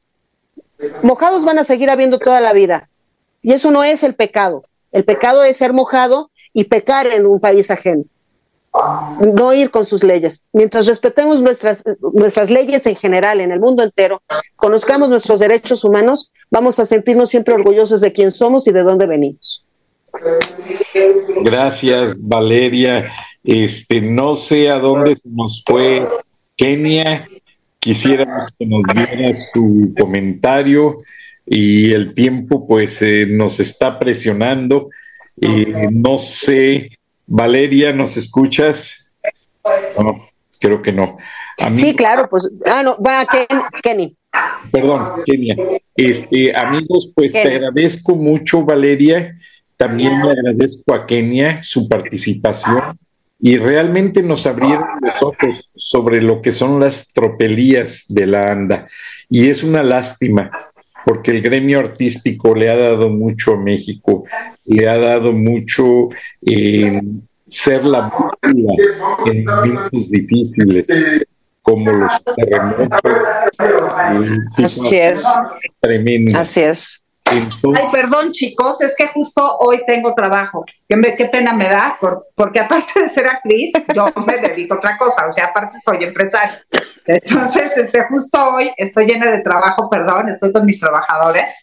Entonces, qué pena, pero bueno, eh, este, nada más llego aquí a interrumpirlos. ¿En qué van? no te preocupes, Valeria. Eso te va a servir para. No, yo soy Kenia. Para Kenia, perdón. Eh, estoy enamorado de las dos. Kenia. para que veas el programa y no te pierdas detalle. Estamos pidiéndote que despidas y le digas a los mexicanos en un minuto por qué deben de levantar la guardia y no permitir que este gobierno nos ningunee. Un minuto, porque ya te fuiste tres. Sí, no, imagínate. No, pues en resumen, lo que pasa es que este gobierno es castrochavista. Cuesta mucho trabajo a la gente que entienda en qué consiste, porque la gente no lo cree. El comunismo consiste en que llegan unos truanes mentirosos diciendo que son los salvadores del mundo y no hay nada más falso que eso, porque en realidad solo vienen a destruir el país, porque ¿qué es lo que quieren hacer estos tipos castrochavistas? Su apuesta es en lo que van robando todos, saqueando el país, lo van destruyendo, destruyen su, su economía, destruyen su infraestructura, pero además destruyen la ciencia, la educación, destruyen todo, porque ellos lo que quieren es un país de miserables de gente que no tenga educación, de gente que no tenga una fuente de empleo. ¿Para qué? Para no tener nada, sentirse desvalidos y que no les quede más que dejarse, de, dejarse, de dejarse y decir, bueno, pues ya llegó este dictador y, y, pues como ya no puedo hacer nada y ya me volví miserable, pues ni modo aquí me quedo sin moverme. Pero entonces, ¿qué provocan? Obviamente gente emprendedora como yo, pues no nos quedamos aquí. Si, si gente como yo, como Valeria, si de repente vemos que esto ni modo, se fue a la fregada, pues te vas yendo, te vas yendo, y solo quedan esos miserables que no pudieron hacer nada, como los 60 años de Cuba, que entonces se dejan y ya nada más, pues yo la verdad, sinceramente te lo digo, Frank, yo no podría vivir en un país así, prefiero la muerte. Yo, yo si me quedara atrapada en un país así que no puedo salir, yo ya tengo decidido, me subo a la azotea y me aviento. Pero antes, como no soy suicida, soy luchadora y entonces antes de que eso pase, prefiero sacar mi metralleta y pelear y, y defender a mi patria, porque no voy a permitir que eso pase, porque alma de suicida no tengo, de una vez se los aclaro. Era chiste que me No, primero lucho. Claro. No podía vivir yo en un país de gente dejada, que ni modo, pues lo que me den. Y entonces, porque, híjole, me da mucha pena decírtelo, Frank, pero mi mamá es cubana. Eh, los cubanos, literal, se forman ocho horas para ver si les dan un plato de frijoles y después de ocho horas, ¿qué crees? No te tocó, regresa mañana a ver si mañana sí comes. Así es la vida. Se enferman y no hay medicinas, están peor que México. Así es. Vas a dar al hospital y no hay camas, te atienden en el piso. Eh, por ejemplo, una amiga me contó, una amiga venezolana, que su mamá no pudo salir a tiempo y si tiene sed, tiene que sacar su vaso al jardín a ver si cuando llueve bebe. Imagínate, porque las casas pueden, pueden no estar tan mal, pero no hay agua, no hay luz y no hay gas, no tienen ningún servicio. Esa es la vida en un país así. ¿Eso queremos para México? Yo no. Yo no. Lo que pasa es que eh, la gente te escucha y dice, no, está exagerando. No, no estoy exagerando. Eso es el comunismo y eso es lo que este presidente, eh, híjole, no sé qué palabra usar, maldito, para no insultarlo, este presidente maldito es lo que nos desea. Es, es el país que quiere construir aquí. Entonces, urge frenarlo porque desgraciadamente la oposición no se ha dado cuenta que no va a haber 2024, no va a haber 2024 porque este tipo es un dictador. Es como en la época de Hitler, decían, ya viene Hitler, hay que hacer algo, y la gente no lo creía, no lo creía, hasta que llegó, invadió y toda la matazona que hubo. Pues está pasando muy similar. La gente no lo cree, pero créanlo, es verdad. Hay que defendernos y por eso está frena que es el único frente 100% ciudadano que no tiene ningún interés político y por eso estamos diciendo la verdad. Todos somos frena, porque este grupo está hecho de ciudadanos como tú, como tú, como tú, como tú. Aquí no venimos de actrices, aquí somos ciudadanas comunes y corrientes que queremos defender a nuestra patria, punto. No, yo la verdad empecé a seguir a Frena no como actriz, Frank. Yo empecé a seguir a Frena porque admiro que Gilberto se atreve a decir la verdad. Y dije, lo quiero seguir. No, no entré como actriz de que, ay, llamen a la actriz. No, aquí somos ciudadanas.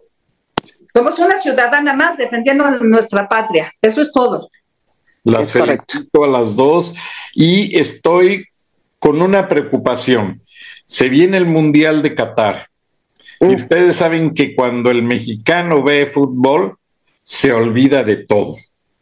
Y tengo entendido que van a aprovechar la borrachera del mundial para deshacer al, INE, desintegrarlo, porque no lo van a cambiar, no lo van a mejorar, lo van a desintegrar, le van a desarticular los valores que tiene como entidad independiente, neutral y es que el INE ya desapareció, te voy a decir cómo, Frank. Simplemente le dejaron de dar presupuesto y la oposición, no sé si todos los de la oposición, pero lograron los votos necesarios para aprobar que no le den presupuesto al INE o que le den tres pesos. Al no tener presupuesto, el INE no va a poder cumplir con sus compromisos, entonces van a decir, estos malos no cumplieron, no sirven. Así es, imagínate, es deleznable lo que está ocurriendo porque enfrente de nuestros ojos y no hacemos nada por defender al INE, porque ¿qué podemos hacer?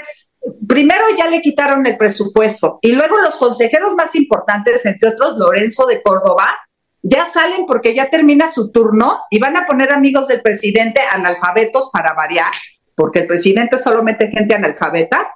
Van a meter a tres analfabetas en los puestos de los que se van. Y entonces adiós cine, no tienen que hacer nada, nada más tienen que esperar a que se acabe el turno de ellos.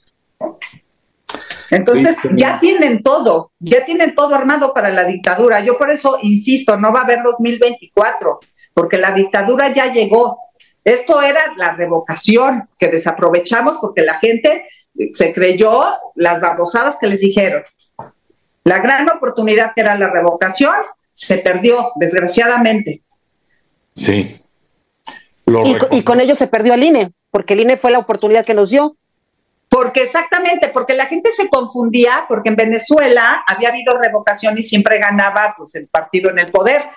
Pero decía Gilberto Lozano, sí, pero ahorita nosotros todavía tenemos cine, todavía tenemos cine, ahorita todavía podemos revocar y ganamos, pero la gente se confundió por eso. porque no eh, porque pensaban que en Venezuela habían perdido precisamente por haber ido a revocar. Sí, pero ellos fueron a revocar cuando ya no tenían el INE.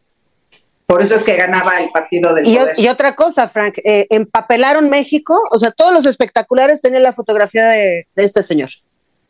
El, el, el alquilín, el, el- ¿cómo es? El, El, el inquilino inquilino de de... Palacio Nacional. Bueno, ¿Y tú y, crees- y tú crees que cada vez más, porque ahora Claro. ya sabemos que se roban lo del metro para tener la propaganda de este señor por toda la República. Ahora ya con la novedad, Frank, que ya ni siquiera las corcholatas eran una cortina de humo más. El señor se quiere reelegir, ya ese ha sido el plan original, Por pero ahorita ya empezó a decirlo claramente, que piensa cambiar dijo. la ley para reelegirse. Pero ese plan lo tuvo desde el principio, él quiere ser Hugo Claro. Chávez.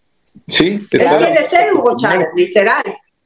Sí, Y todavía hay gente que no me cree y, y no nos cree. exacto.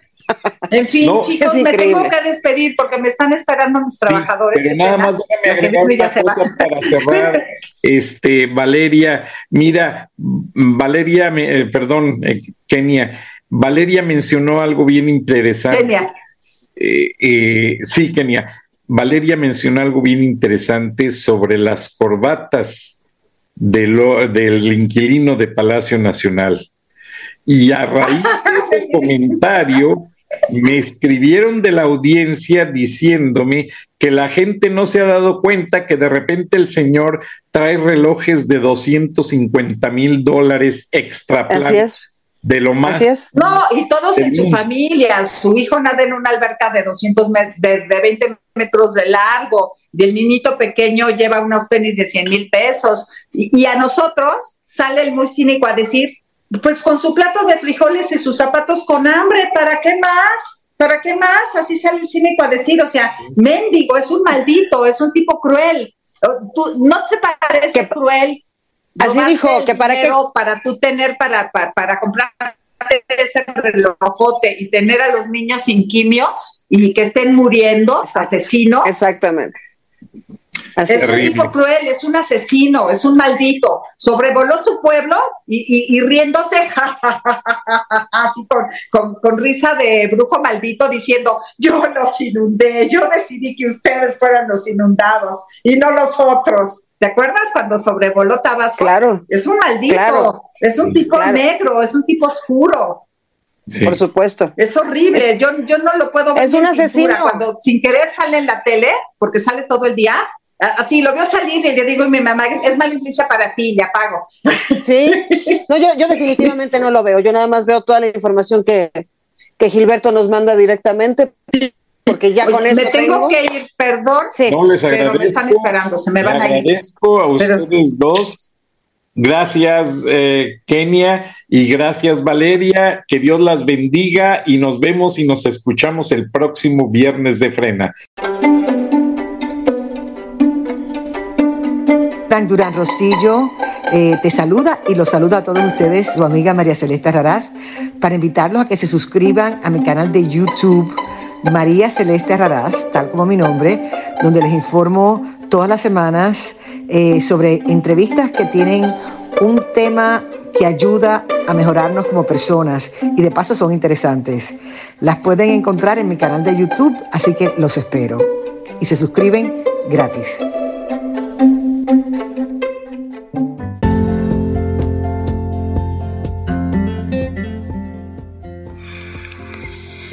Escuchaste el análisis de la noticia, transparente como el agua, con el periodista Francisco Durán Rosillo